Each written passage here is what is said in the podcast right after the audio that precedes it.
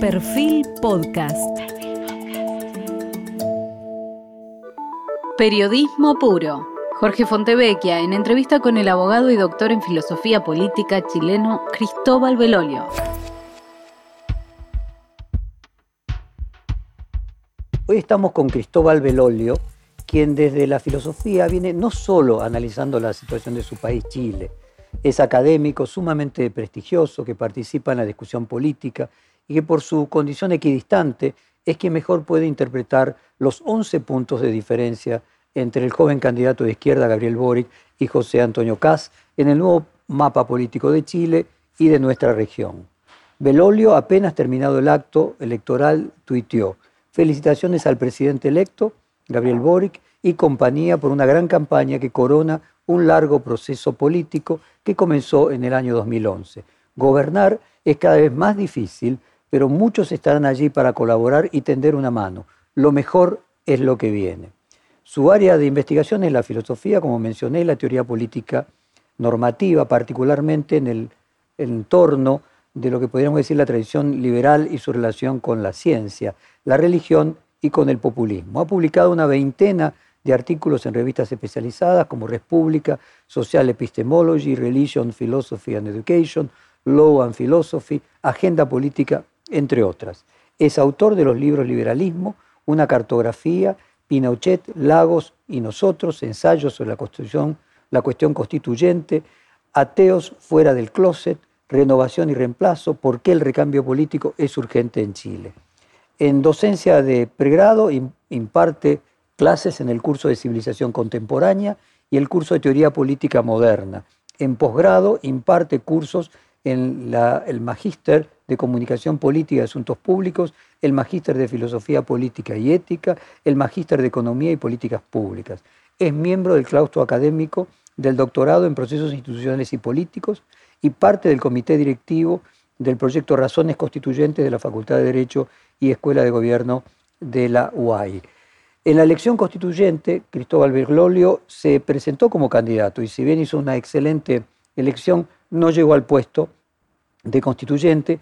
Eh, aún así, eh, también la experiencia política, una campaña eh, política, enriquece su testimonio, no solo de la comprensión de un académico, sino también de la comprensión de alguien que actúa en la política de manera muy cercana. Y quiero comenzar preguntándole a Cristóbal por la cuestión generacional. ¿Estamos viviendo en Chile independientemente de un cambio que pueda ser ideológico, estético, fundamentalmente un cambio generacional? Bueno, un gusto estar con ustedes. Eh, y bueno, partir con esta, con esta pregunta me hace mucho sentido. Eh, el año 2003, en los libros que tú mencionaste, eh, Renovación y Reemplazo, lo que yo sostenía en ese entonces, hace ya más de ocho años, es que si los partidos políticos tradicionales, los partidos de la transición, llamémosle así, tanto de la centro derecha como de la centro izquierda, los partidos que fueron los, principales representantes de los chilenos y chilenas desde los 90 en adelante, si es que no se renovaban internamente, si es que no le daban proceso de recambio generacional a sus cuadros, sobre todo a sus liderazgos, lo que yo sospechaba que iba a ocurrir era que los hijos e incluso nietos de esos dirigentes de los 90 iban a conformar vehículos electorales propios y desafiar a los padres y a los abuelos en este caso. Y es un poco lo que ha ocurrido, porque eh, es un poco lo que ha ocurrido ahora y, no deja de ser llamativo. No sé en cuántos países ocurre esto. ¿ah? Yo sé que hablar de generaciones siempre es un poco arbitrario. No, no, las generaciones no tienen todas una misma visión de las cosas. Pero, pero es interesante que de alguna manera comparten una cierta experiencia sobre el planeta y en el país en el cual viven. Entonces, miran las cosas de repente con un, con un prisma similar. Y, y, me llama la atención a mí que hayamos pasado de presidentes baby boomers, como dice el marketing gringo, ¿cierto? Bachelet, Piñera, Bachelet, la generación nacida en los 50, a un presidente como Gabriel Boric, nacido a finales de los 80, un millennial. Y nos saltamos a toda la generación X, es decir, básicamente todos los que en Chile nacieron en los 60, en los 70, eh, nunca llegaron a conducir procesos políticos con éxito que terminaron en el Palacio de Gobierno. Entonces, hay una primera observación que sin duda es generacional. Gabriel Boric representa, como yo lo decía en ese tuit que tú mencionaste, a la generación que adquiere conciencia política en democracia Por lo tanto, no puedes estar hablando permanentemente con ellos acerca de que si tú peleaste contra Pinochet, básicamente tienes todas las credenciales de superioridad moral, porque ellos no tienen ese punto de comparación, ¿cierto? Son muy críticos de sus padres y lo más probable es que él gobierne también con esta generación. Va a incluir, por supuesto, gente, gente un poco mayor, es lógico. Eh, pero su núcleo duro, digamos, sus, pares, básicamente todos están más o menos en la misma, en la misma generación.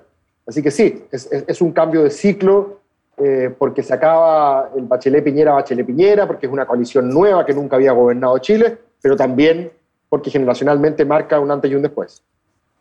Hay algo edípico en esto que en cada generación viene a luchar por generar su espacio respecto de la anterior y que en el caso de Chile eh, se da de una manera más exacerbada. No sé cómo es la relación eh, intergeneracional en Chile. Uno supone a la distancia que una organización política más conservadora marca más las diferencias entre las generaciones, pero no sé si es un prejuicio y si entonces el Edipo, al no estar eh, respondido, reacciona con más fortaleza. Es, es, un buen punto. Yo creo que en Chile tanto los partidos de centro izquierda como los partidos de centro derecha fueron igualmente negligentes en producir, auspiciar y promover procesos de renovación generacional. O sea, en la izquierda, te pongo un ejemplo, el Partido Socialista eh, fue dirigido por la misma generación eh, que, que, que, estaba activa y presente para el golpe militar del 73. Eh, o sea, por lo tanto, el 88 ya era una generación madura cuando, cuando, cuando echaron a Pinochet y después se quedó gobernando el, Partido Socialista, el partido más importante de la, izquierda chilena, durante 25 años. Cuando recién se permitió que la nueva generación, que era la que participó en los 80 en las protestas contra Pinochet, cuando recién se le permitió a esa generación acceder al poder, esos tipos ya tenían más de 50 años. Entonces, cuando aparecen los del 2011, cabros muy jóvenes, de 20 y tantos años, ¿cierto? La generación que lideraba las federaciones universitarias a principios de los del, 2010, se dan cuenta de que si quieren participar dentro de la institucionalidad de los partidos van a tener que esperar tres décadas.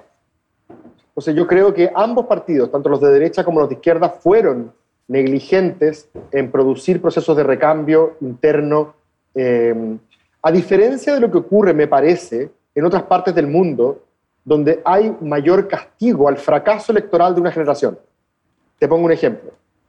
Eh, en, Inglaterra, eh, si el Partido Laborista pierde dos elecciones seguidas, se espera que la generación que viene desafíe a la perdedora, ¿cierto? Fue lo que ocurrió, por ejemplo, con Blair.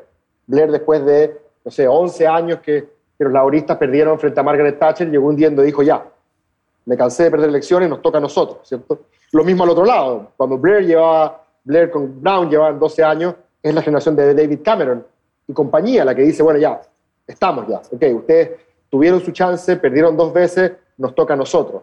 Eh, en Chile nunca ocurrió eso. Eh, hubo siempre una especie de seguro a la derrota que hacía que a pesar de que eran generaciones muy perdedoras, la, generación de Piñera es especialmente perdedora. La generación de Piñera, la generación de derecha de esa edad, perdió el plebiscito del 88, perdió cinco presidenciales, perdió siete parlamentarias, perdió seis municipales y siguió en la primera línea. O sea, hay, poco, a ellos les gusta hablar mucho de la competencia, ¿cierto? Y que, que, el mercado finalmente es el que desgrana entre las cosas que a la gente le gusta y no, bueno, aquí lamentablemente no había mucha competencia eh, y, me parece que los que venían justo después, la generación X, fue infantilizada.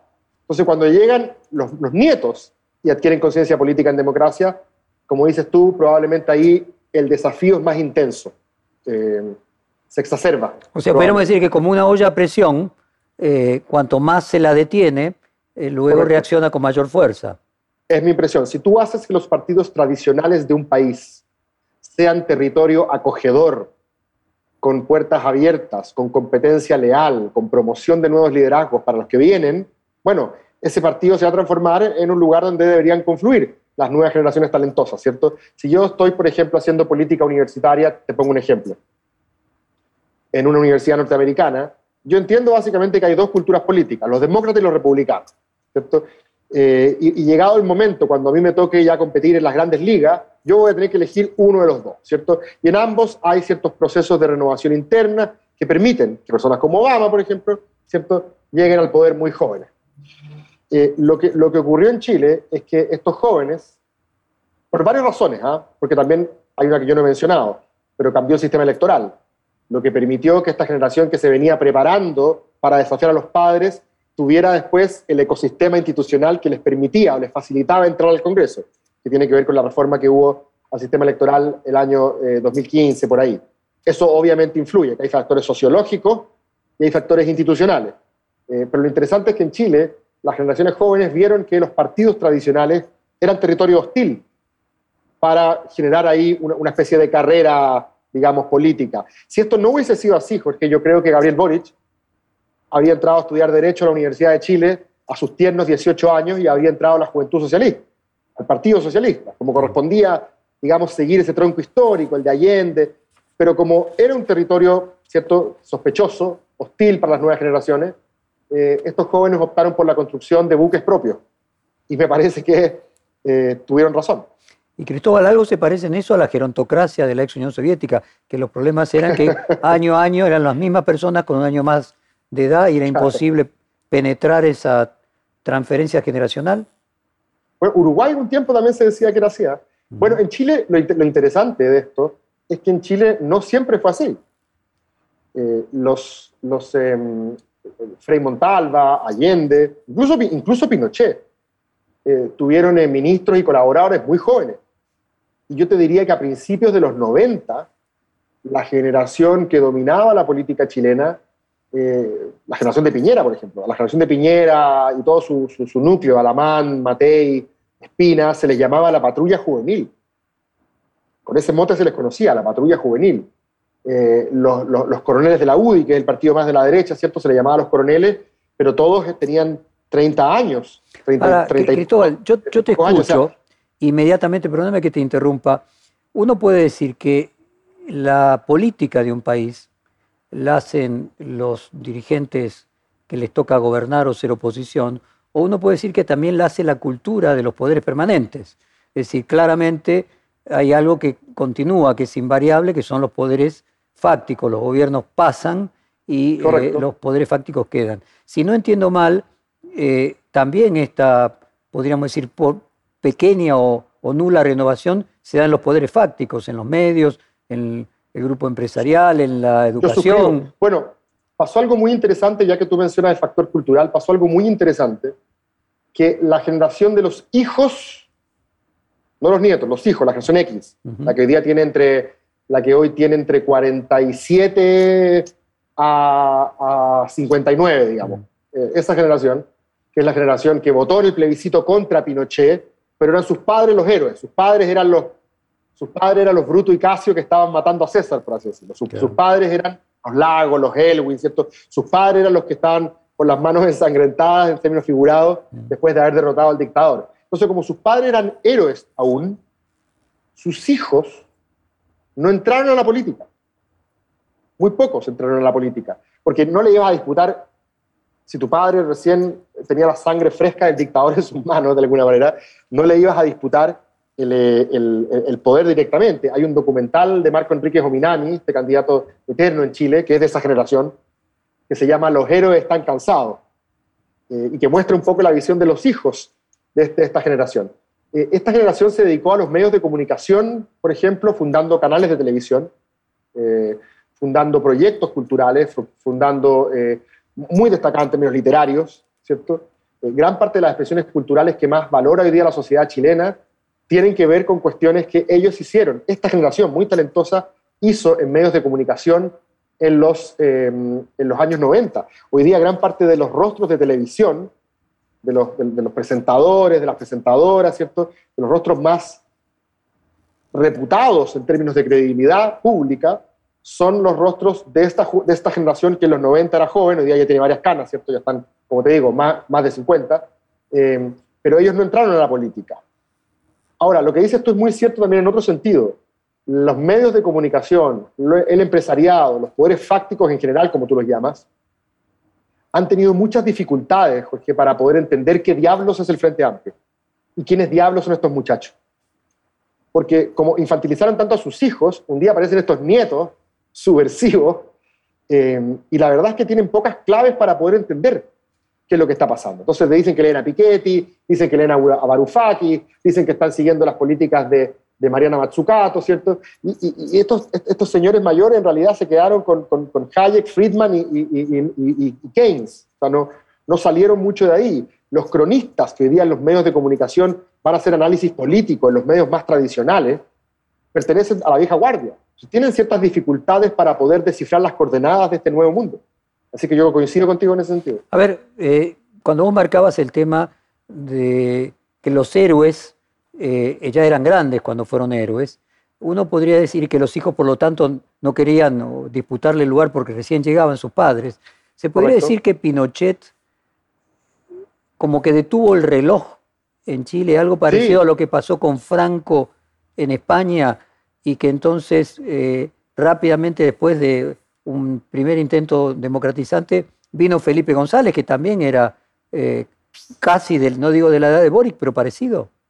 Sí, sí, yo, yo fíjate que digo eso en mi libro en externo, hacer un reemplazo. Yo digo que algo pasó que el 73, cuando Pinochet efectivamente puso en pausa de manera muy dramática la actividad política, una vez que se retomó en el plebiscito del 88 la primera línea, de los elencos que derrotaron a Pinochet, que organizaron el plebiscito, que condujeron la campaña por el no, eran los que habían sido derrotados en el 73 en parte, o, que, había, o que, ya eran actores, ya eran parlamentarios del 73. Sí, lo mismo pasó en España. exacto, exacto. Por lo mismo, por lo mismo. De hecho, hay una frase muy interesante de Enrique Correa, que hoy día es un famoso lobista en Chile, ¿cierto? Eh, que sigue muy activo. Eh, él fue ministro de, Elwin, fue ministro de, fue vocero de Elwin, el primer presidente democrático después de Pinochet. Eh, y él dice una frase que de alguna manera refleja esto que estamos conversando. Él dice, la mía, Enrique Correa debe tener hoy 70 años, dice, la mía es, es la generación que más ha estirado su permanencia en el escenario público de la que se tenga memoria. Muy joven, tuvo los sueños revolucionarios, ¿cierto?, de fines de los años 60. Luego participó en el gobierno de Allende, vio cómo caía la democracia en forma cruenta eh, eh, con el golpe de Pinochet. Luego fue oposición a Pinochet, hizo política en la clandestinidad. Luego se organizó para derrotarlo, le ganó el plebiscito, volvió a la democracia, entró al gobierno, se transformó en funcionario, se transformó en ministro, ¿cierto? En embajador. Y, y resulta que hasta hace muy poco atrás, todavía cuando se pensaba, bueno, ¿y quiénes podrán ser los próximos, digamos? Todavía se seguía hablando de ese mundo. Eh, para mí hubo un momento crítico, ¿ah? que, tiene mucho que ver con, lo que ocurrió justo antes de las movilizaciones de los jóvenes en 2011, bueno, el año 2009. Quería preguntarte relacionado con eso. En la Argentina nosotros tenemos, a diferencia del resto de América Latina, una situación con la educación pública muy particular. O sea, tenemos una educación pública universitaria gratuita, enormes cantidad de universidades públicas, incluso en lugares eh, geográficamente con la mayoría de la población en situaciones eh, económicas no acomodadas. Y en la Argentina, por ejemplo, en la ciudad de Buenos Aires, 80% de la población ha pasado por lo menos un año en la universidad. Y hemos visto siempre las luchas en, Chile por el alto costo que tiene la universidad y vemos claramente la cantidad de eh, latinoamericanos que vienen a estudiar a la Argentina casualmente porque la educación universitaria es gratuita. ¿Cómo se conecta eh, las, manifestaciones de 2011, la falta de la posibilidad de que haya accesos a las universidades con esto que hoy germina eh, en el año 2021, 11 años después. Sí, es un buen punto. ¿ah? Eh, yo creo que a estas alturas el relato ya supera con creces lo, estrictamente educacional, digamos. En ese momento, en ese momento, lo que ocurría con las dificultades para poder, para poder pagar los créditos, básicamente. ¿ah? Porque en Chile, esto lo digo desde un punto de vista más, más bien objetivo, eh, las clases menos acomodadas, los más pobres del país, digamos, eh, no acceden a la universidad, ¿cierto? pero no porque no tengan.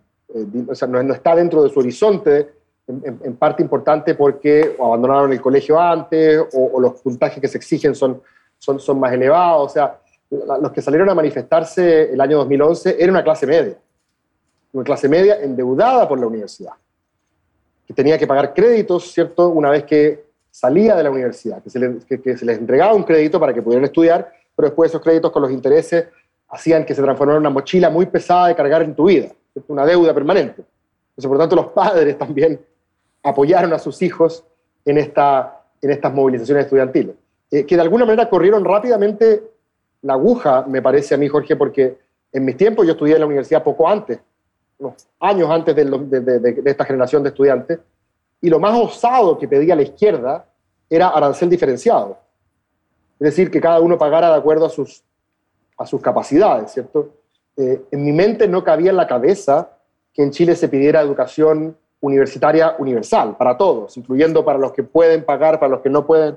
Yo sentía que estábamos pensando como en Finlandia. Claro, uno, no, no, piensa siempre en el caso, en el caso argentino. Me, me, llamaba la atención de que un país relativamente pobre, pobre en el contexto global, ¿cierto? No, no regional, pudiera darse el lujo de pensar en que más allá de, derrotar todavía el 10% de pobreza que nos quedaba, estuviésemos hablando de pagarle la universidad a la gente y no de buscar un crédito más blando o buscar una forma así. Y, lo interesante es que estos jóvenes lo que hicieron fue cambiar la mentalidad e instalaron eso como un nuevo sentido común. ¿Cierto? La universidad tiene que ser, no puede ser un bien de consumo, tiene otras características, etc. Pero lo interesante, Jorge, no es tanto lo que ellos hicieron en materia educacional, sino que fueron capaces de cuestionar por primera vez con una narrativa ideológica clara, ideológica lo ocupo aquí no en, términos peyorativos, como, como, coordenadas, como coordenadas doctrinarias, digamos, fueron capaces de cuestionar el modelo de Pinochet.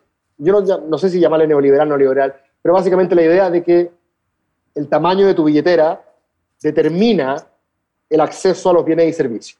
Si tú tienes una billetera abultada, vas a acceder a la mejor salud, a la mejor educación, al mejor transporte. Si tú tienes una billetera de medio calibre, vas a ir a los particulares subvencionados, ¿cierto? Si tú tienes una billetera escuálida, confórmate con lo público, ¿cierto? La salud pública, la educación pública, el transporte público, etc. Y lo que hacen estos muchachos en 2011 es decir, esta lógica es perversa. Deben haber algunas áreas de la convivencia social, como educación, como salud, por ejemplo, donde el mercado no sea el elemento que discrimine en el acceso, ¿cierto? O como diría Michael Sandel, deben haber algunas áreas donde el dinero no todo lo pueda comprar. Así como tú no compras, por ejemplo, tu lugar en la lista de los trasplantes, o si vas al registro civil a sacar pasaporte o cédula de identidad, no puedes pagar para quedar primero en la fila, ¿cierto? Porque se entiende que tu ciudadanía indica de que la billetera no es relevante, lo que importa ahí es el orden de llegada, ¿cierto? y todos a todos nos tratan igual. No es como el aeropuerto, donde tú pagas por entrar antes a, la, a, la, cabina, porque bueno, da lo mismo, no es, no es un bien que, donde se defina la ciudadanía, ¿cierto? En cambio, lo que estos muchachos estaban diciendo es, hay que pensar en un modo de vivir en el cual no estemos eternamente segregados según capacidad de pago. Todo lo que decís es que fue, fue, fue, que fue la pica en Flandes, fue lo que produjo un agujero en el sistema y a partir del agujero en el sistema lo que se puso en discusión fue todo lo demás. Ahora quiero ir. Correcto. Me parece que, no es, esa, es la impresión que yo tengo. Que no es casual. La pregunta sería si realmente el sistema que tenía Chile de que solamente pudieran estudiar los ricos eh, no era finalmente una forma de mantener el status quo conservador. Sí, lo que pasa es que, bueno, es que no es el caso. ¿ah? No, no, es que solamente pudieran estudiar los ricos. de hecho. Ricos o clase media, que se puedan endeudar. Claro. Lo que pasa es que los, gobiernos, los gobiernos de la concertación, los, primeros, los primeros gobiernos de los años 90, tuvieron que tomar una decisión estratégica. Yo no estaba ahí, así que no, puedo juzgarlos ahora, digamos, eh, digamos en retrospectiva. La, la, decisión que tomaron los gobiernos progresistas o de centro izquierda de los 90 fue ampliar la cobertura había muchas universidades privadas que estaban diciendo, oye, yo te recibo estudiantes. Hay muchos jóvenes saliendo de cuarto medio, cuarto medio es el, último año en Chile de, estudios escolares, digamos, de la educación secundaria. Hay muchos jóvenes saliendo de cuarto medio que quieren estudiar y no pueden. No tienen dinero y resulta que hay muchas casas de estudio y muchas universidades ofreciendo muchas carreras. ¿Cómo lo hacemos? Entonces la decisión que tomaron los gobernantes de esta centroizquierda en los 90 fue, bueno, hagamos algo prestémosle a los estudiantes el dinero, ¿cierto? Que los estudiantes, tú quieres estudiar Derecho en la Universidad Bernardo Higgins, tú quieres estudiar Medicina en la Universidad Andrés Bello, tú quieres estudiar Ingeniería en la Universidad de las Américas, bueno, ok, yo te presto el dinero, estudia tu carrera, pero después paga, paga el crédito, o sea, paga, lo que, paga con, con, cuotas, ¿cierto? Con, con, un aval del Estado, lo pagas un banco, ojo, ahí hay una serie de problemas, ¿cierto? Que, que se, se, se, se descifraron después, pero el punto es que estratégicamente la opción del, del, Estado chileno, del gobierno chileno, fue decir, hoy día lo importante es crear masa crítica, mucha gente, está, mucha gente en la universidad, que justamente que no sea solamente para los ricos. Bueno, no, el problema, pero hay un problema semántico ahí de qué entendemos por rico. Si me permitís entonces cambiarla. Los pobres no. Lo, claro, pero los pobres igual no estaban estudiando no porque no tuvieran capacidad de endeudarse. El crédito se le daba a cualquiera, a cualquiera que estuviera, que estuviera dentro. No, pero bueno, voy un poco más allá. Veo que aún con una persona progresista como vos, la mente que tenemos los argentinos versus la mente de los chilenos, nosotros siempre tenemos una mirada eh, un poco más progresista, en el sentido de que, bueno, pero bueno, más allá de eso, el pobre automáticamente ni lo soñaba, ni soñaba tener un crédito, no podría tener avales, no le pasaba por la cabeza, mientras que en un país como la Argentina, para que vos tengas idea, en el lugar más pobre de la Argentina, que es el conurbano bonaerense, 80% de los estudiantes son primera generación de universitarios. O sea, todos acá son... Fue igual. Acá fue igual, en los 90 fue igual. Eh, lo que pasa es cuando yo hablo de los más pobres, que, creo que se entienda esto, cuando yo hablo de los más pobres, ni siquiera estoy entrando a la pregunta sobre su capacidad de endeudamiento. Hablo de aquellos que no terminan el colegio y que no tienen ninguna capacidad, que tienen pocas herramientas para poder acceder a las pruebas de selección universitaria para poder estudiar eso. Entonces, a ver, vamos, vamos a decir de esa manera, aquello que hicieron, que hizo la concertación, de permitir que los hijos de los obreros vayan a la universidad, aunque sea endeudándose, fue lo que luego creó en el 2011, 20 años después, esa revuelta que hoy termina cambiando Chile. Gracias a que ellos fueron a la universidad. Algo así, algo así. Ah, indirectamente, a ver, todas estas cosas, tú sabes, son multicausales. ¿cierto? Obvio. Eh, pero, pero, pero, pero creo que es una manera de entenderlo. Yo creo que lo que ocurrió ayer, lo que ocurrió con el triunfo de Boric, está, está obviamente vinculado a la fuerza eh, política, cultural, de hecho tú incluso mencionaste estética, de, las, de las movilizaciones del 2011. Eso yo, yo estoy completamente de acuerdo con eso, defiendo esa tesis. Y el 2011 a su vez está motivado, o parte de su combustible tiene que ver con el endeudamiento universitario, sí. Y eso está vinculado a la manera, a la estrategia como los gobiernos de la concertación promovieron la participación en la educación universitaria, también está, está de alguna manera todo vinculado. Y yendo a ese punto, yo recuerdo haber entrevistado a Lagos. Lagos fue eh, en el exilio, cuando llega Pinochet, fue rector en una universidad en la Argentina, que él contaba que en Chile las universidades privadas se vendían a más de 2.500 dólares por alumno, como se vendían en una época las empresas telefónicas o el cable, era un negocio rentabilísimo, porque casualmente, bueno, si finalmente el Estado lo que hacía era subvencionar, terminaba siendo paga para el dueño de la universidad o los dueños de la universidad, terminaba siendo un gran negocio. Claro, por eso te decía que la aval es del Estado. Esa, era, la, supuestamente uno contraía el crédito, ¿cierto? Se llama CAE, crédito con aval del Estado. Uno contrae el crédito. Imagínate, yo soy un estudiante que no tiene capacidad de pago. Yo soy un estudiante que mis, mis padres resulta que no me pueden pagar mi carrera, me hacen un screening financiero y se dan cuenta que yo solamente puedo pagar el 25% de la carrera el 75% restante adquiere un crédito, ¿cierto? Y el aval es el, es el Estado. Entonces, en ese sentido, tú tienes razón. La universidad no pierde. La universidad recibe al alumno, educa al alumno, bien o mal.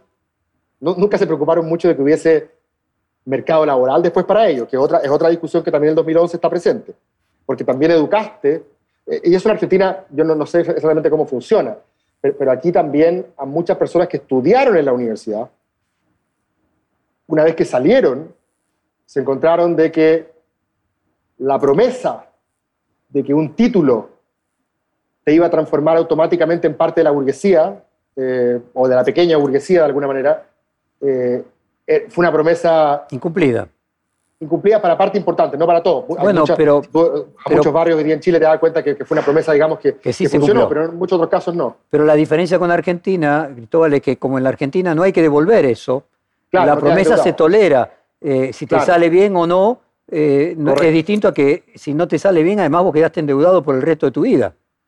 Correcto, correcto, correcto. y por eso todos los planes que se han hecho para reformar este sistema tienen que ver con que la devolución del crédito sea contingente al ingreso, con, una, con un periodo de gracia, con condonaciones, o sea, hay una serie de políticas que se han tratado de eh, reformar justamente en este sentido. Pero, pero bueno, yo no, soy un experto en la dimensión técnica del crédito, pero, pero, pero me parece interesante cómo tú haces esta vinculación. Pero es cierto que es la educación universitaria la que modifica este Chile actual. Probablemente podríamos decir algo parecido en la Argentina de comienzo del siglo eh, pasado, en el que una serie de revoluciones estudiantiles, probablemente Argentina tuvo estas situaciones eh, con algunas décadas de, anticipación eh, a Chile.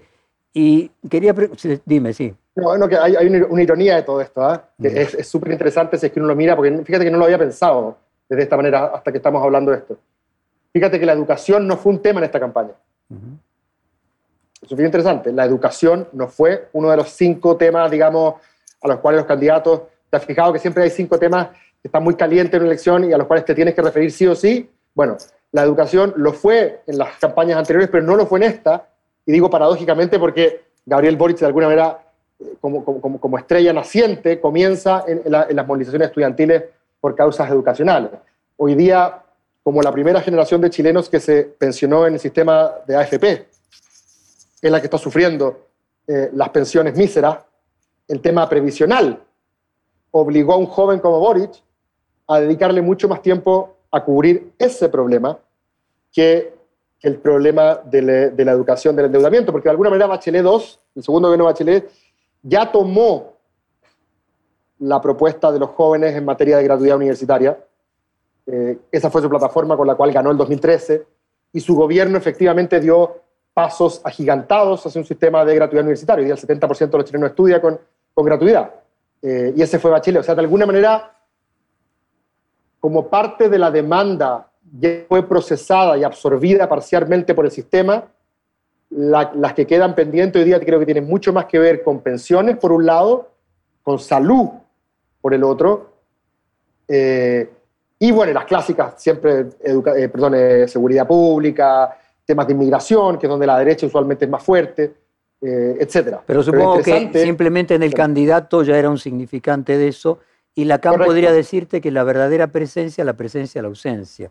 O sea, el hecho de que él mismo omitiera el tema. Ahora, nosotros tenemos otra mirada en la Argentina que no sé si educación es un punto central, o sea, Argentina tiene una educación universitaria universal y gratuita desde el año 1900, mediados de los años 40, eh, y tiene una educación, podríamos decir, bastante desarrollada desde 1910. Pero otro de los temas que se marcan es que Chile, sin ninguna duda, tuvo en su economía un éxito importante en los últimos 40, 50 años de acumulación, pero no de distribución.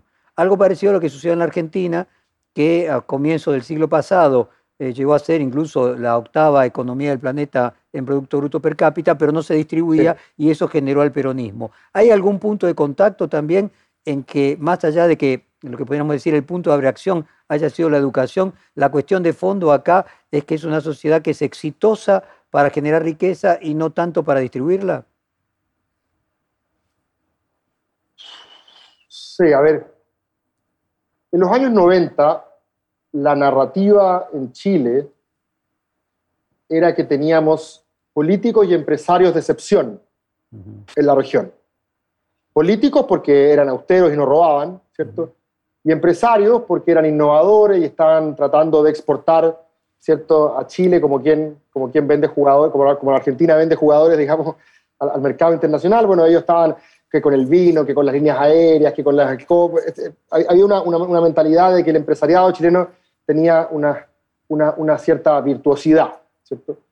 Eh, y, muy presente esta idea de que para redistribuir hay que crecer, ¿cierto? La, la, combinación ganadora, por decirlo de alguna manera, que la concertación tomó, sin cuestionarla mucho, ¿ah? yo diría, de la dictadura, es que la combinación ganadora es crecimiento económico por un lado y focalización del gasto social por la otra.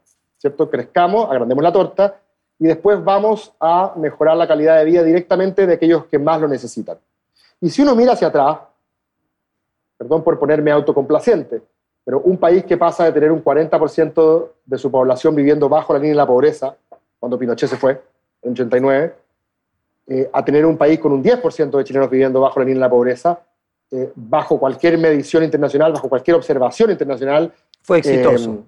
Eh, claro, es digno de, observación. Bueno, ¿qué, qué, qué, hicieron en este país eh, para, que esto, para que esto ocurriera, ¿cierto? Eh, así que me parece que tan, tan, tan errada para ese momento histórico, esta combinación no fue, ¿cierto?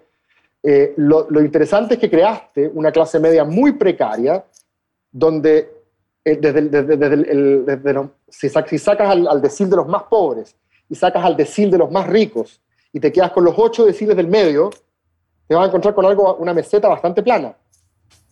Entonces es bastante difícil focalizar en circunstancias como esa. Lo más probable es que Chile ya haya entrado hace un buen rato en una etapa de, de, necesidad de universalizar, ¿cierto? Y esto hay mucha gente de, de derecha que ya lo, lo, reconoce.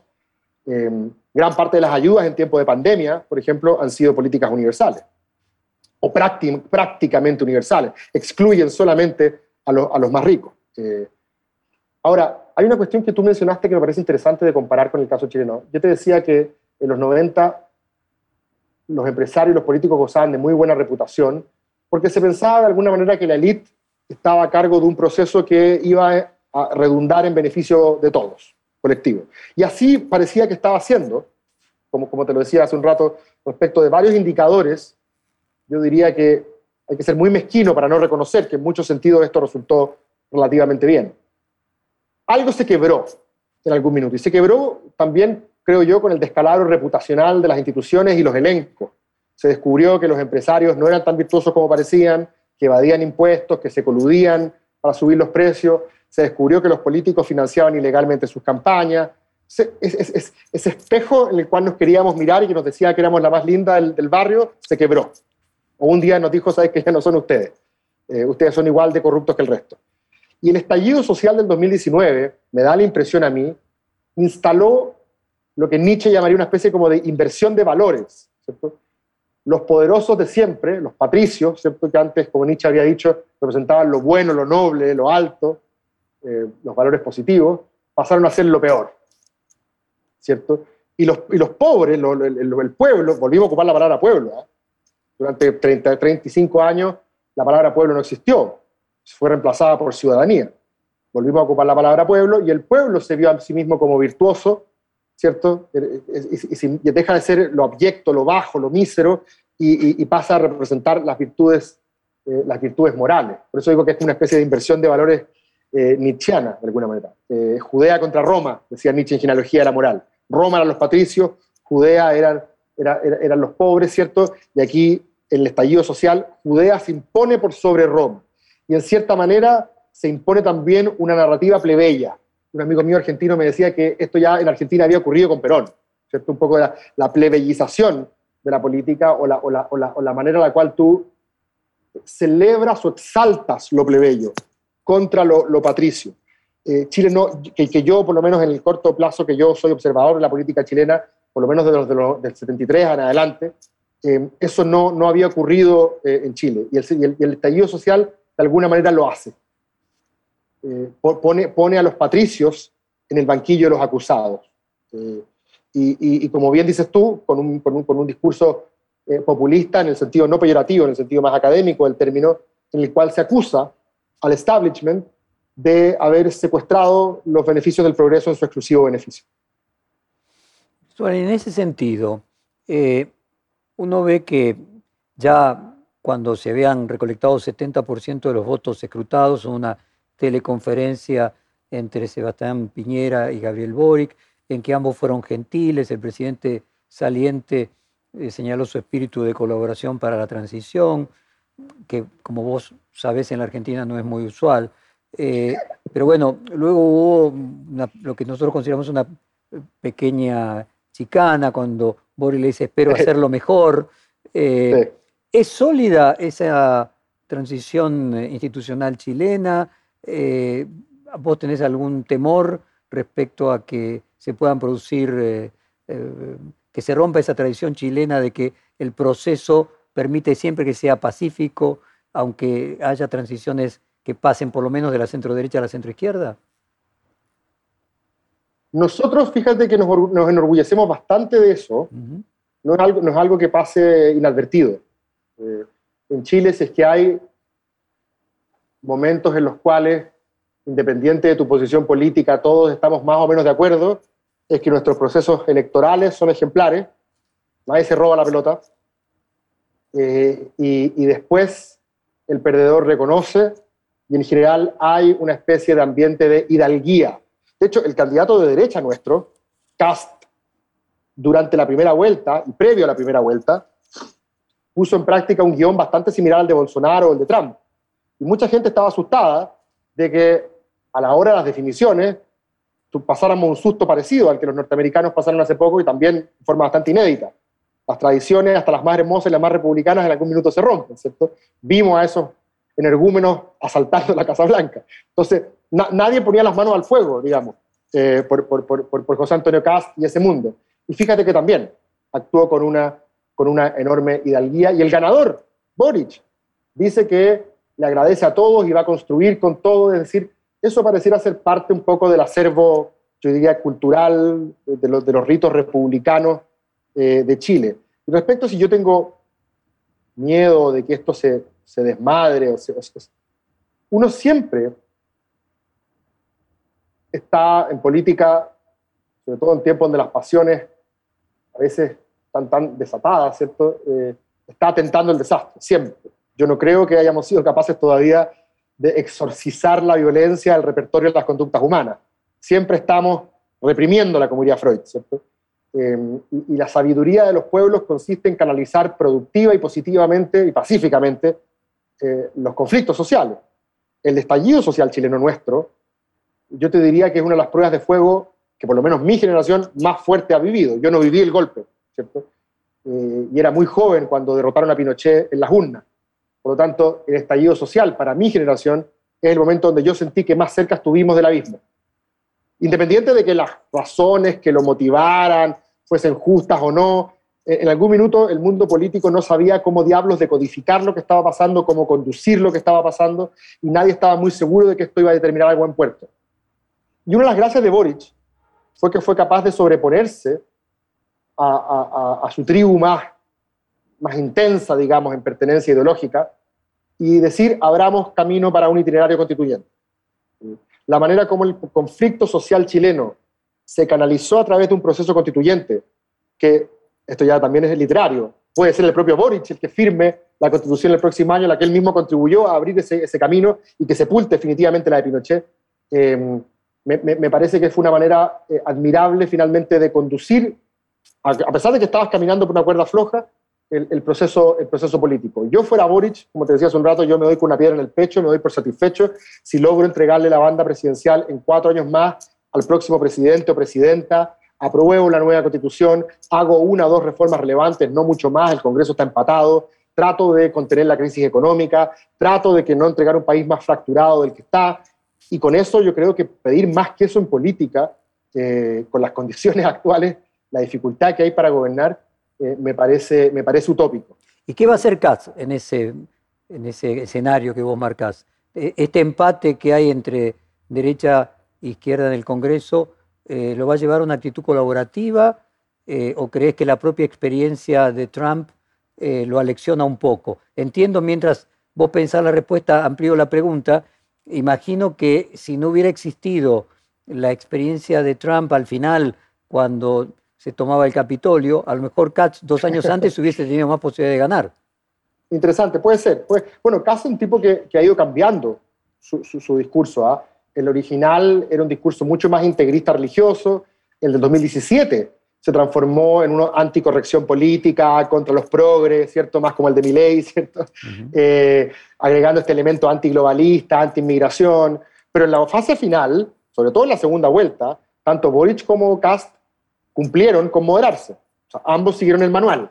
El, Cast de segunda vuelta ya no era un negacionista del cambio climático, ya no hablaba de la dictadura sanitaria para hablar de las restricciones por el COVID, ya no hablaba de la dictadura gay para hablar de los derechos de, los, de las disidencias sexuales, o sea, eh, eh, fue un caso que también se moderó. Eh, pero bueno, es cierto lo que dices tú, puede, puede, puede haberle dado, o también puede ser que como el resultado fue inapelable no había mucho espacio también.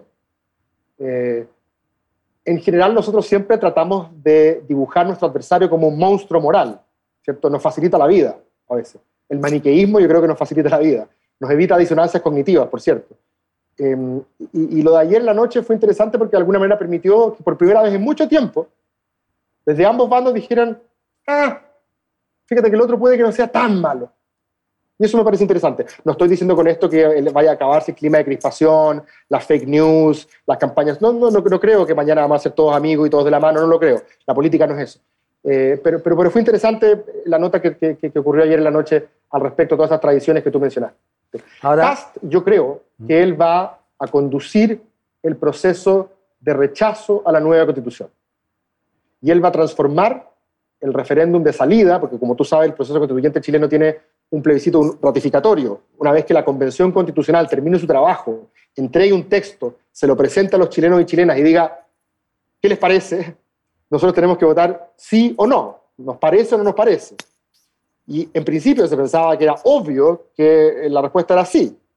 el plebiscito de entrada fue 80-20. ¿Cómo el de salida no va a tener una, una magnitud similar? Pero resulta que la propia convención, como quedó un poco radicalizada, siente mucha gente, y en algunas cosas se han pasado un par de pueblos eh, y han sido más bien circenses y performáticos en alguna área más estética, digamos. No estábamos acostumbrados a tan poca formalidad, digamos, en un órgano representativo. Em, lo cierto es que la reputación de la propia convención ha ido disminuyendo y como tú sabes eso significa que no está seguro el plebiscito de salida. No es enteramente obvio, no es carrera corrida. Y por lo tanto me parece que Kass va a aprovechar cada chascarro, cada blooper, cada error de la convención para transformarlo en un plebiscito sobre Boric.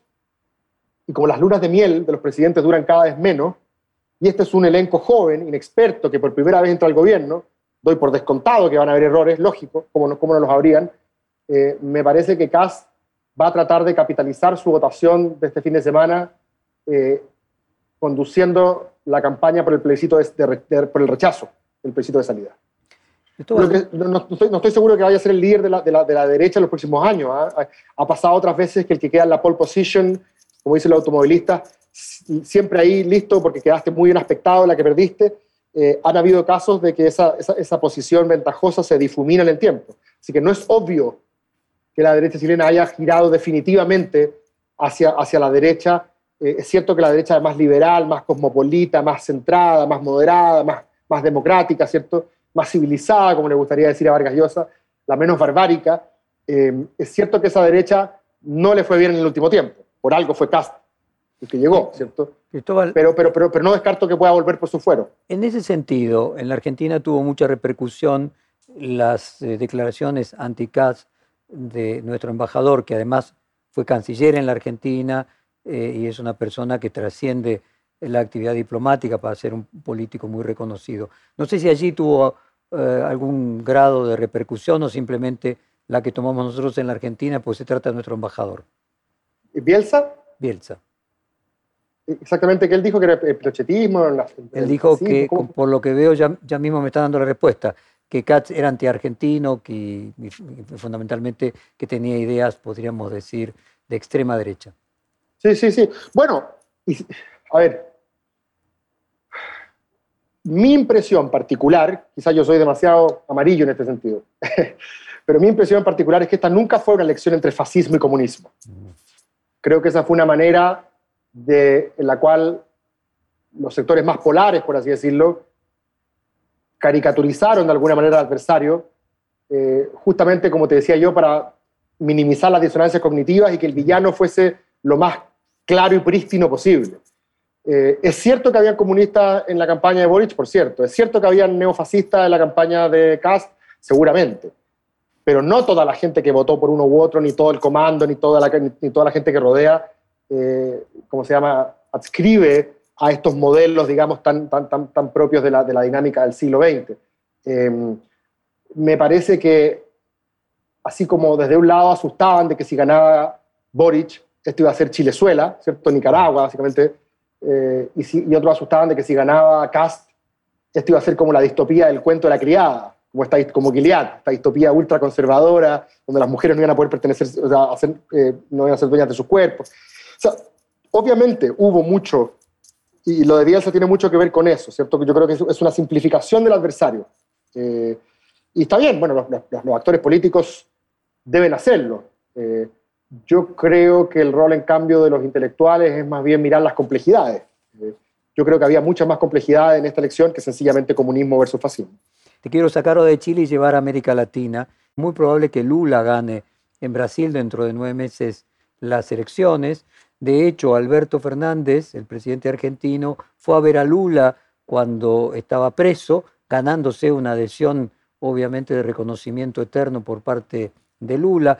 Alberto Fernández fue el que trajo eh, de Bolivia y eh, sacó a, Evo Morales en el momento de mayor incertidumbre por su, por su vida eh, y hoy el partido de Evo Morales conduce los destinos de Bolivia y al mismo tiempo, aunque sea poco relevante, su embajador criticó a Katz y dijo que votaba por Boric y gana la, la centroizquierda en Chile. Si estamos frente a la posibilidad de tener un nuevo ciclo de, podríamos decir, de centro izquierda y de progresismo, por lo menos en el, en el cono sur. Perón hablaba del ABC, que era eh, Argentina, Brasil, Chile. Puede ser, ¿ah? como tú sabes, mejor que yo, los, fenómenos políticos en, la región usualmente vienen en, olas, como se, les, como se les ha llamado, ¿cierto? La primera ola de populista eh, de, Getulio Vargas, de, Perón, ¿cierto? De, Lázaro Cárdenas, si no me equivoco, en México, tenía coincidencias ideológicas claras, antiimperialistas, ¿cierto? Eh, promoviendo la, industrialización interna. La segunda ola llamada neopopulista, neoliberal, ¿cierto? De, Menem, de, Fujimori en Perú, de Color de Melo eh, en, Brasil, también tenía coincidencias eh, ideológicas. la tercera, que supuestamente esta ola, como le llamaban los, los medios internacionales, la marea rosa, ¿cierto? De Chávez, de, de Correa, de Evo. Yo y los Kirchner en cierto sentido. Yo nunca sentí que Lula fuera realmente parte de esa ola. Eh, sentía que era algo ligeramente distinto, así como tampoco creo que, Ortega, eh, por ejemplo, Boric ha sido muy duro con Ortega. Eh, Boric, es, Boric representa un tipo de socialismo libertario que considera de que la izquierda debe ser antiautoritaria. Por lo tanto, hay aspectos evidentes del proyecto llamémosle así, bolivariano, chavista, y claramente del proyecto de, Ortega en Nicaragua, que son antitéticos eh, a, la, lógica política de Gabriel Boric. Yo me estaba refiriendo casualmente, comparto con vos de que Lula nunca eh, podría ser comparable como antirepublicano ni antiinstitucional y no sería comparable con Chávez. Pero por eso digo, un Lula que todavía se corre más hacia el centro, porque incluso hoy está más corrido al centro y ya no lo era. De hecho, en la Argentina, como vos marcabas, el kirchnerismo tampoco nunca fue como, como el chavismo. de hecho, en Bolivia hoy eh, Evo es una figura de, podríamos decir, mítica, pero el, incluso el gobierno del partido de Evo siempre fue, desde el punto de vista fiscal, un, eh, partido muy, podríamos decir, de centro y ortodoxo. Y está, y está claro que Boric tiene estas actitudes en contra de, criticando Venezuela, criticando Nicaragua. Me estoy refiriendo a algo parecido a la socialdemocracia, a un proceso de, evolución de un populismo hacia la socialdemocracia.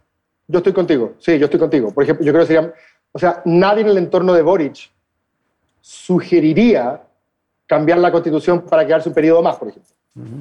Y si lo hicieran, al día siguiente lo quedaría separado de su función, lo esconderían, ¿cierto? Eh, en ese sentido estoy contigo. Eh, eh, la, el tipo de izquierda que inspira a estos muchachos del Frente Amplio, perdona por llamarles muchachos, pero esta es primera vez en mi vida que un presidente es más chico que yo. Así que es como, te das cuenta ese, ese, momento eh, que ocurre muchas veces en la vida en la cual los futbolistas dejan de ser eh, mayores que tú y ya empiezas a hablar de los chicos porque, son más chicos. Bueno, curiosamente acaba de pasar eso en Chile. Eh, estos muchachos siempre vieron a, a Mujica y al Frente Amplio uruguayo como, una, como un faro digamos. Mujica es, es la gran figura, la gran autoridad moral, eh, política para, para, el Frente Amplio chileno y el continente. Y yo diría que seguida muy de cerca, muy de cerca por, por Lula. Y, y, con, y, con, y, con, y, con, eh, con, los Fernández, yo creo que, o sea, con los Kirchner, con, todo ese mundo, eh, yo creo que, que, también hay una, hay, una, hay una relación política evidente, mucho más de la que podrían haber tenido con, con Cast, que no es que fuera anti-argentino, pero Cast era eh, un nacionalista de manual. Eh, en cambio, Gabriel Boric es capaz de hablar de la patria grande en un discurso. O sea, podríamos decir que finalmente Boric, no sé si es una exageración lo que voy a plantear en una dicotomía, está más cerca de Bachelet que de Salvador Allende. uff, o a medio camino, o, quizás, o quizás él se veía a sí mismo como una especie de Allende. Aunque hay una diferencia, ¿ah? es bien interesante tu, tu punto. ¿ah? Yo creo que fíjate que Boric en su juventud coqueteó mucho más con la vida guerrillera, que no le tocó, ¿cierto? Nada más lejos de la vida guerrillera que la abúlica eh, vida en la urbe santiaguina eh, de, fines de los 90, principios de los 2000, ¿cierto? Pero, pero a él le gustaba esa mitología del Frente Patriótico Manuel Rodríguez, que atenta contra Piñera, ¿cierto? Eh, perdón, contra Piñera, estoy... Contra Pinochet. Contra Pinochet. Em, había algo en él ahí como, como, que, como que estaba, de alguna manera, alguien dirá que son sueños más bien adolescentes, ¿cierto? Pero, pero había una fascinación.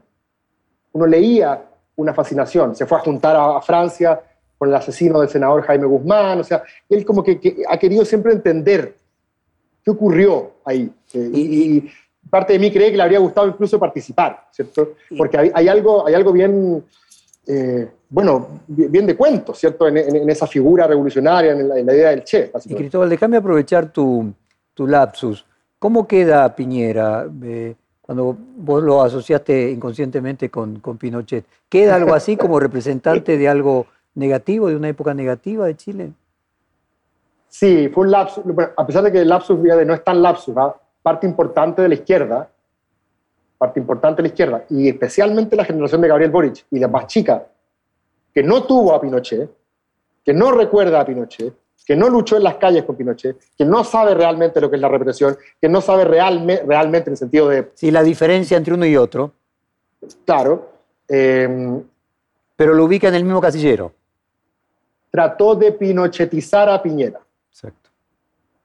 Eh, y de alguna manera tuvo su... Eh, esta generación tuvo su, Pinochet, digamos, un poco entendiendo que las, las condiciones cambian, pero de alguna manera lo pinochetizó. Y el mismo Gabriel Boric le ha dicho a Piñera que, no van a cejar los intentos de eh, llevar los crímenes cometidos en el contexto del estallido social, las violaciones de los derechos humanos, la gente que perdió un ojo, por ejemplo, eh, a tribunales internacionales.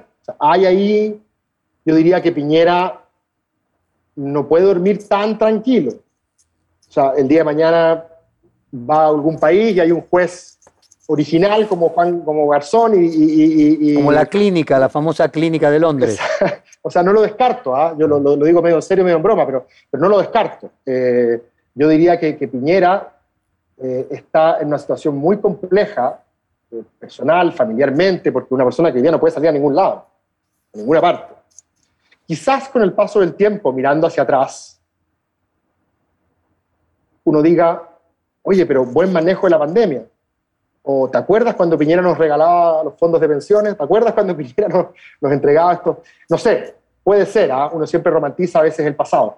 Eh, pero, pero claramente tanto Piñera como Bachelet, fíjate que esto es bien irónico, ¿ah? ¿eh? tú preguntaste por Bachelet, tanto Bachelet y Piñera, que fueron los líderes rutilantes y excluyentes de sus respectivas coaliciones por casi 20 años, o sea, nosotros tuvimos Bachelet, Piñera, Bachelet, Piñera un ciclo ininterrumpido de 16 años. Yo le llamo la era Caburga, porque ambos veraneaban en el lago Caburga, en el sur de Chile. Yo le llamo el ciclo Caburga.